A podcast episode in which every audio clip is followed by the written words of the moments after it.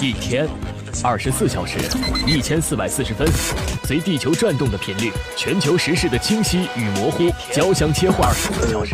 一千四百四十分，需要更多思辨的力量来了解这一切。登录九一八超级见闻，唤醒你的思辨力。思辨力。欢迎收听本档超级见闻，我是燕子。这一档超级见闻，我们一起来关注白宫这一封秘密的信件究竟会带来一个什么样的影响。特朗普的身边人纷纷弃他而去，这成为一个不争的事实。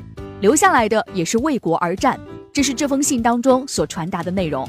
由于不堪忍受特朗普的鲁莽的行事与决策风格，他的内阁甚至考虑用法律手段让特朗普下台。在美国宪法第二十五条的修正案规定。如果总统身体和精神状况不适合履职，经副总统加上三分之二的内阁成员同意，在特朗普政府而言，需要十四个人，在经过参众两院各三分之二的绝对多数投票通过，就可以令总统停职。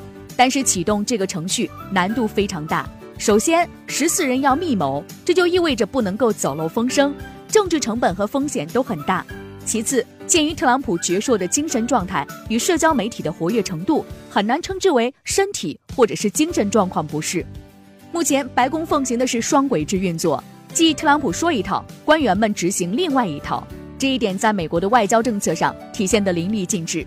特朗普的个人偏好是和独裁领导者打交道，痴迷退群，公开挑衅盟友；而美国传统外交政策注重盟友和承诺，稳定持久，不易轻易的转向。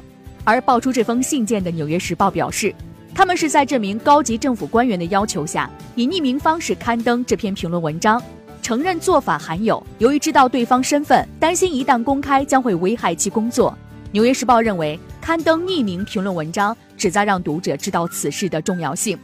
不过，此文一出，反应也没有一边倒，也有特朗普的支持者发声。那究竟白宫内乱是不是已经成为事实？而白宫风云变化，虚位无人问津，是不是也是一个事实呢？